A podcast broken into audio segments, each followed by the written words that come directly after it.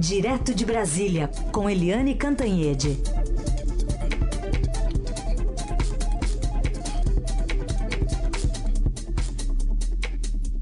Oi, Eliane, bom dia. Bom dia, Raíssen Carolina, ouvintes. Bom dia, Eliane. E a gente também já dá bom dia para Beatriz Bula, correspondente do Estadão, que está lá em Washington. Tudo bem, Beatriz? Oi, Carol, Raíssen, oi, Eliane, bom dia. Bom, Beatriz, antes de começar efetivamente a falar sobre Trump, tem aqui uma mensagem muito bacana da Raquel Ribeiro, que é nosso ouvinte, dizendo que estava ouvindo ontem a entrevista coletiva lá de Trump e Bolsonaro e ouviu a sua pergunta. E ela diz aqui: senti como se ela fosse alguém da minha família ou uma amiga. Senti muito orgulho dela. Parabéns pela cobertura. E a gente estende também a, a, o elogio à sua cobertura, que enfim, tem sido excelente aí nos Estados Unidos também nessa visita do, do Bolsonaro. Mas só começando. Que legal, a... super agradeço a é, ela. bem bonitinho. e a vocês também. Bom, mas de qualquer forma, qual a avaliação que se faz aí, saldo mais positivo para o governo brasileiro que chega agora é, para enfrentar questões mais domésticas aqui? Olha, Carol, sem dúvida foi um anúncio mais enfático do que é, a gente estava imaginando, e inclusive que alguns negociadores é, brasileiros estavam imaginando antes da chegada do Bolsonaro aqui. Esse apoio à OCDE, por exemplo, foi além do que se estava esperando. É, o Brasil esperava que é, os Estados Unidos não, não fossem tão firmes nesse apoio. Claro, veio com uma contrapartida, então o Brasil teve que ceder de um outro lado. O presidente Trump não quis deixar isso claro ali na Casa Branca, inclusive foi essa a minha pergunta: qual seria a contrapartida? E ele não especificou, mas a verdade é que o governo americano impôs uma outra condição, que o país deixasse de perseguir na OMC, na Organização Mundial do Comércio, o status para fazer negociações é, preferenciais. É como se o Brasil deixasse de abrir mão de um privilégio na OMC para ter uh, um privilégio em outro grupo, né, para conseguir a adesão à OCDE, que é uma adesão importante, porque o ministro da Economia e o time econômico veem isso como um selo de confiança da comunidade internacional no Brasil. Então o Brasil teve que abrir mão de um lado para conseguir de outro, mas o fato é que essa conquista da OCDE ela é grande porque é algo que o governo brasileiro vinha perseguindo e nem tinha é, a certeza, nenhuma sinalização de que o governo Trump ia apoiar. Então, não só nessa questão, mas em algumas outras, os dois mostraram que eles estavam realmente muito alinhados. Muito bem. Agora, no, no tocante aí ao próprio clima do encontro, aí você deu, você estava ali no ambiente, deu para perceber, estava bem à vontade lá o presidente Bolsonaro? Ele estava à vontade, é, ele não demonstrou assim desconforto ou irritação com nenhuma das perguntas, ele também não caiu muito nas, em cascas de banana que foram lançadas. Me parecia que ele tinha é, se preparado com a equipe dele de alguma forma ali para aquele encontro e ele estava nitidamente é, feliz, Heisen. Ele e o Eduardo Bolsonaro, né, o filho dele, que participou da conversa no Salão Oval e que foi recebeu uma, uma deferência do Trump ali no meio da coletiva de imprensa. Então dava para ver a animação é, do governo e do presidente Jair Bolsonaro também. Depois ele aceitou falar com jornalistas, depois os jornalistas brasileiros depois da saída da Casa Branca e ele falou que o encontro com o Trump foi super descontraído, que teve gargalhadas, falou que ele fez uma piada, enfim, que foi um, um relacionamento muito bom que os dois têm muito em comum. E claro, ele falou tudo ali na frente do Trump, tudo que ele admira nos Estados Unidos e no Trump. Então, foi música para os ouvidos do presidente americano. Foi mesmo, né, Eliane? Aliás, teve até uma questão eleitoral já na pauta ali, quando, Trump, quando o Bolsonaro é, falou sobre acreditar na eleição, na reeleição de Trump para 2020, e houve até uma intervenção que não foi lá muito diplomática, né, muito usual, do Trump falando, eu, eu concordo com isso, né? Concordo com você. Não, eu achei. É, eu achei que foi excessivo, né? Foi surpreendente ali meus meus, enfim, minhas fontes diplomáticas que ficaram surpresas, assim, quase perplexas com o Bolsonaro apoiando a reeleição do Trump, assim, enfaticamente para 2020, porque não é da tradição diplomática, não é da tradição de nenhum país, aliás, democrático, você ter uma ingerência tão direta nos assuntos internos políticos de outros países, né? Porque você corre o risco de vai que os democratas ganhem em 2020 e o, fica o Brasil ali pendurado naquele apoio enfático ao presidente, à reeleição do presidente. Quer dizer, o filho do, do Bolsonaro já tinha posto aquele boné com Trump 2020, que já era surpreendente, agora o próprio presidente. Quer dizer, isso não é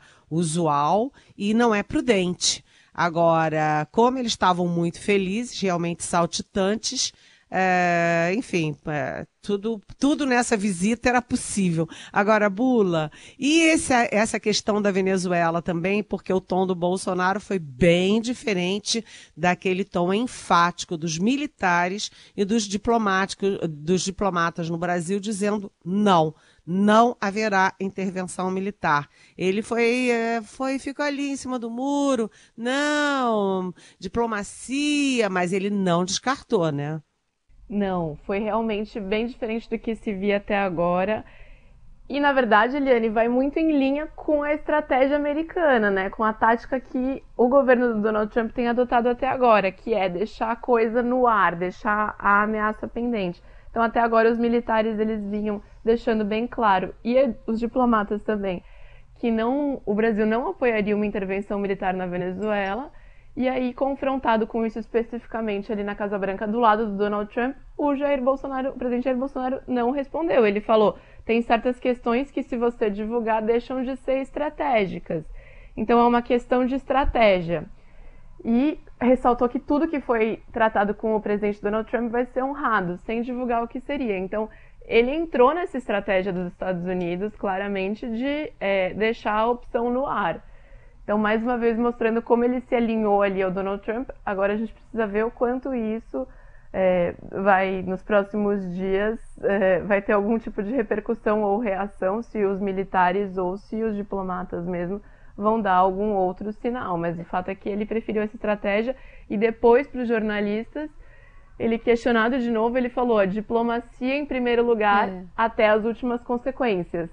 Então, assim, o que são essas últimas consequências e quando elas chegam, né? E como o Brasil entraria nisso? Ele não deixou claro. É, isso, isso que eu queria, queria perguntar é, para vocês, porque nesse segundo momento aí, o Bolsonaro ele fala especialmente isso, diplomacia até as últimas consequências, mas, como disse Trump, as cartas estão na mesa e tal.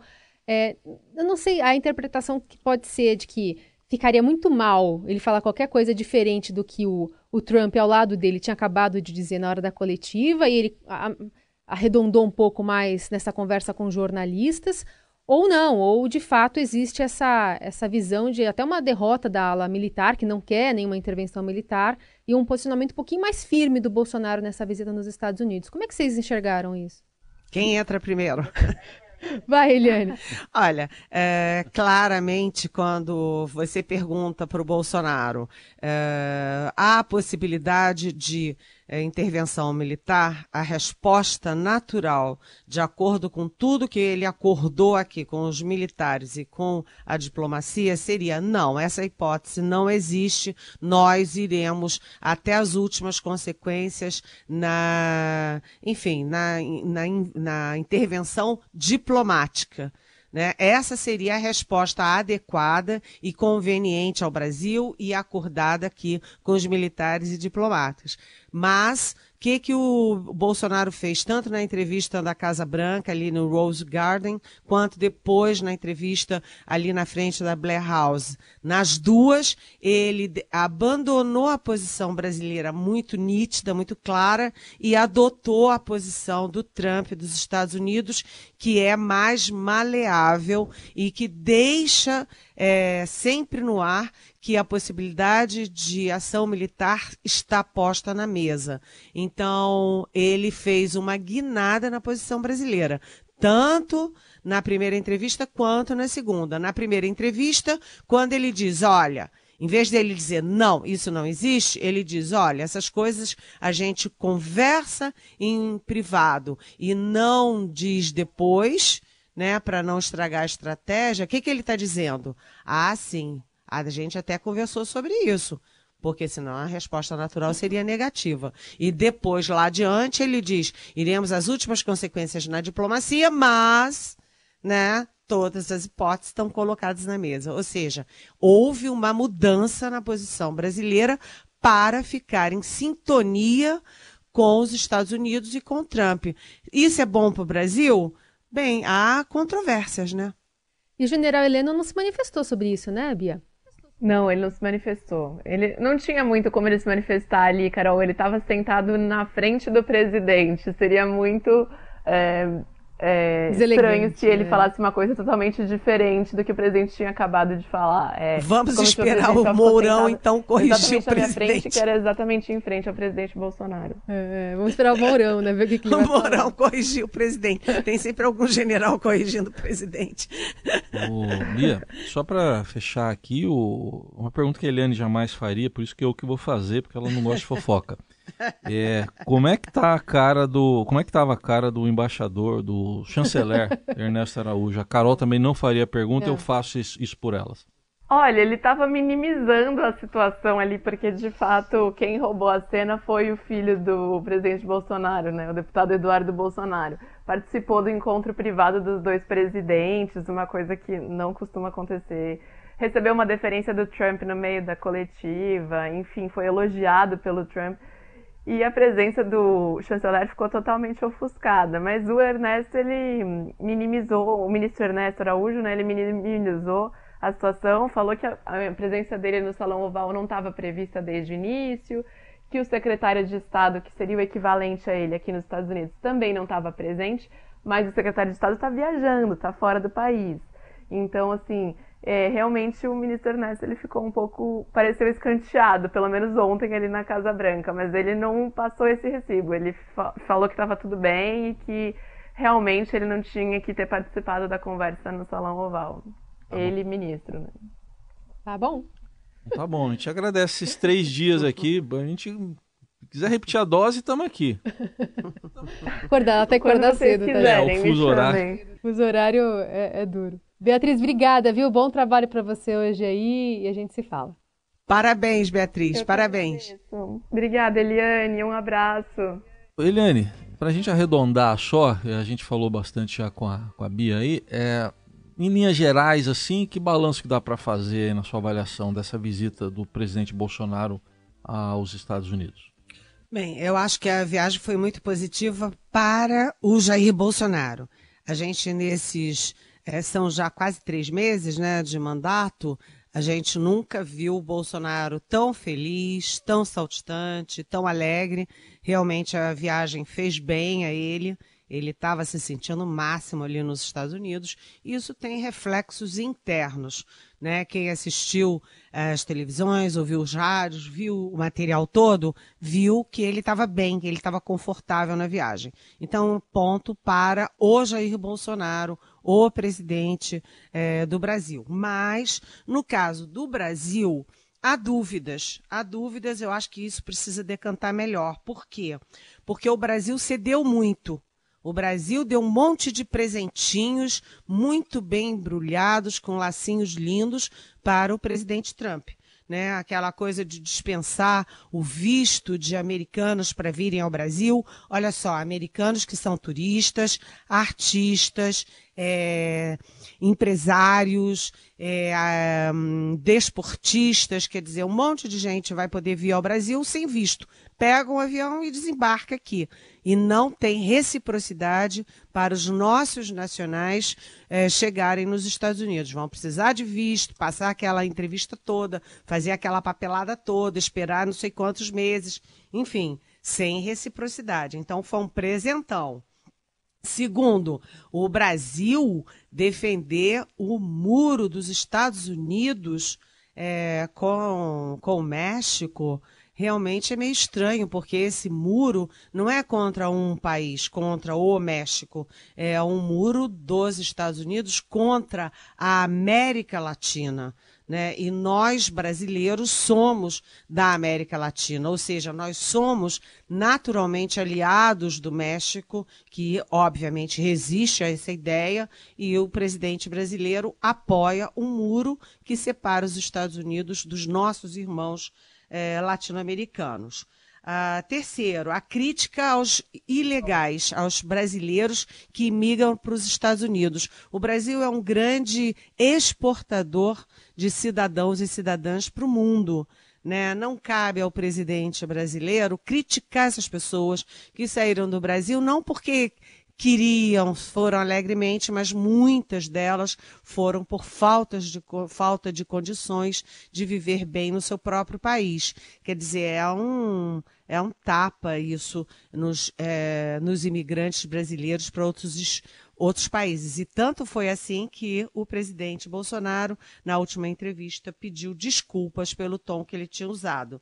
Né? Também não é nada, nada, nada trivial o presidente da República, como eu já disse, apoiar a reeleição do outro presidente de um outro país. É tomar partido. Lá tem dois partidos, democratas né, e republicanos. E o presidente brasileiro tomou partido nessa briga a favor dos republicanos. Não, não é uma coisa trivial.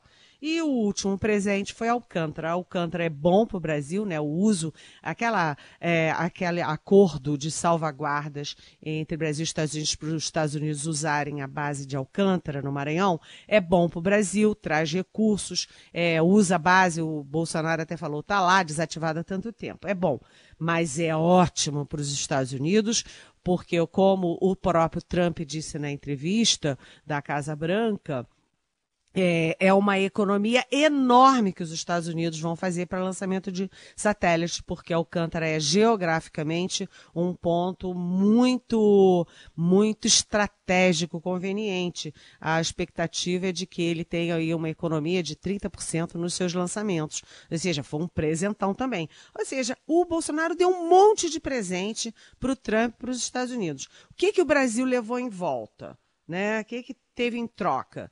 Uma vaga promessa de apoio para a entrada na OCDE.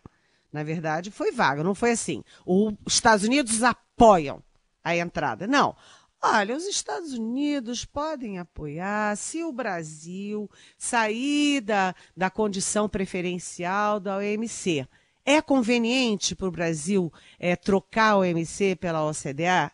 O Brasil é um país emergente, a OMC tem sido importante nas negociações dos emergentes e particularmente do Brasil. Eu lembro até na guerra do, da Embraer com a Bombardier canadense. Ou seja, a OMC é importante para nós trocar uma coisa pela outra por um apoio vago do Trump, aí a gente lembra que tem seis países, são seis países reivindicando a entrada na OCDE e tem cinco na frente do Brasil né? inclusive aqui do continente. É, o, a própria Argentina já pediu e o Peru.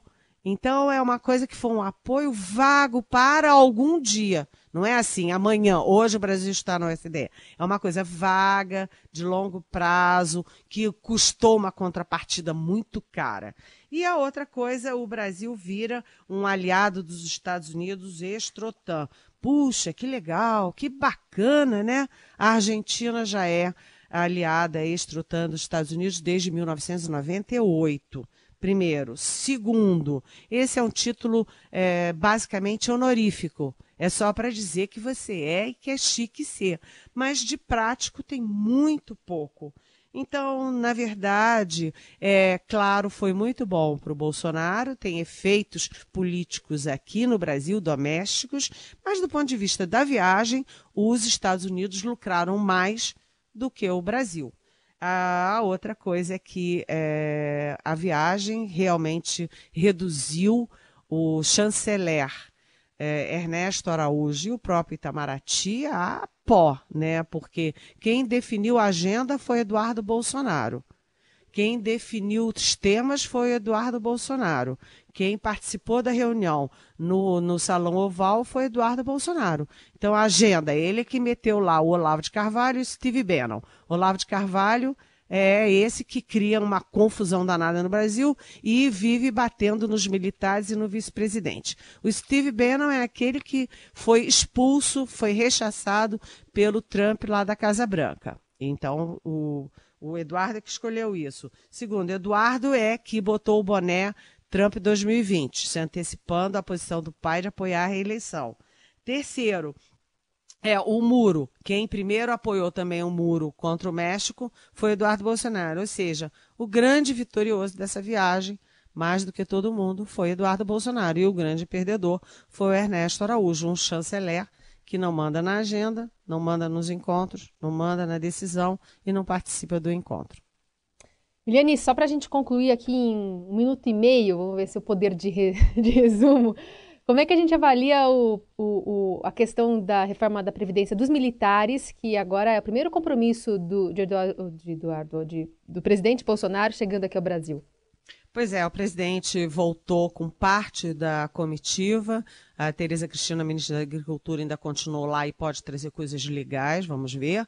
É, o presidente chegou por volta das seis horas. O primeiro compromisso é uma reunião com os militares para falar sobre a reforma. Ele ontem já antecipou lá nos Estados Unidos, em Washington, que há mudanças na proposta e que, por exemplo, eles recuaram da ideia de criar aquela figura do sargento-mor. Isso já está fora da proposta. É, vamos ver como é que eles se acertam, porque a ideia é levar o texto hoje para o Congresso. E esse, é, a ida desse texto para o Congresso é importante, porque é o start da própria reforma geral. Depois da reforma dos militares é que eles vão tocar efetivamente a reforma geral.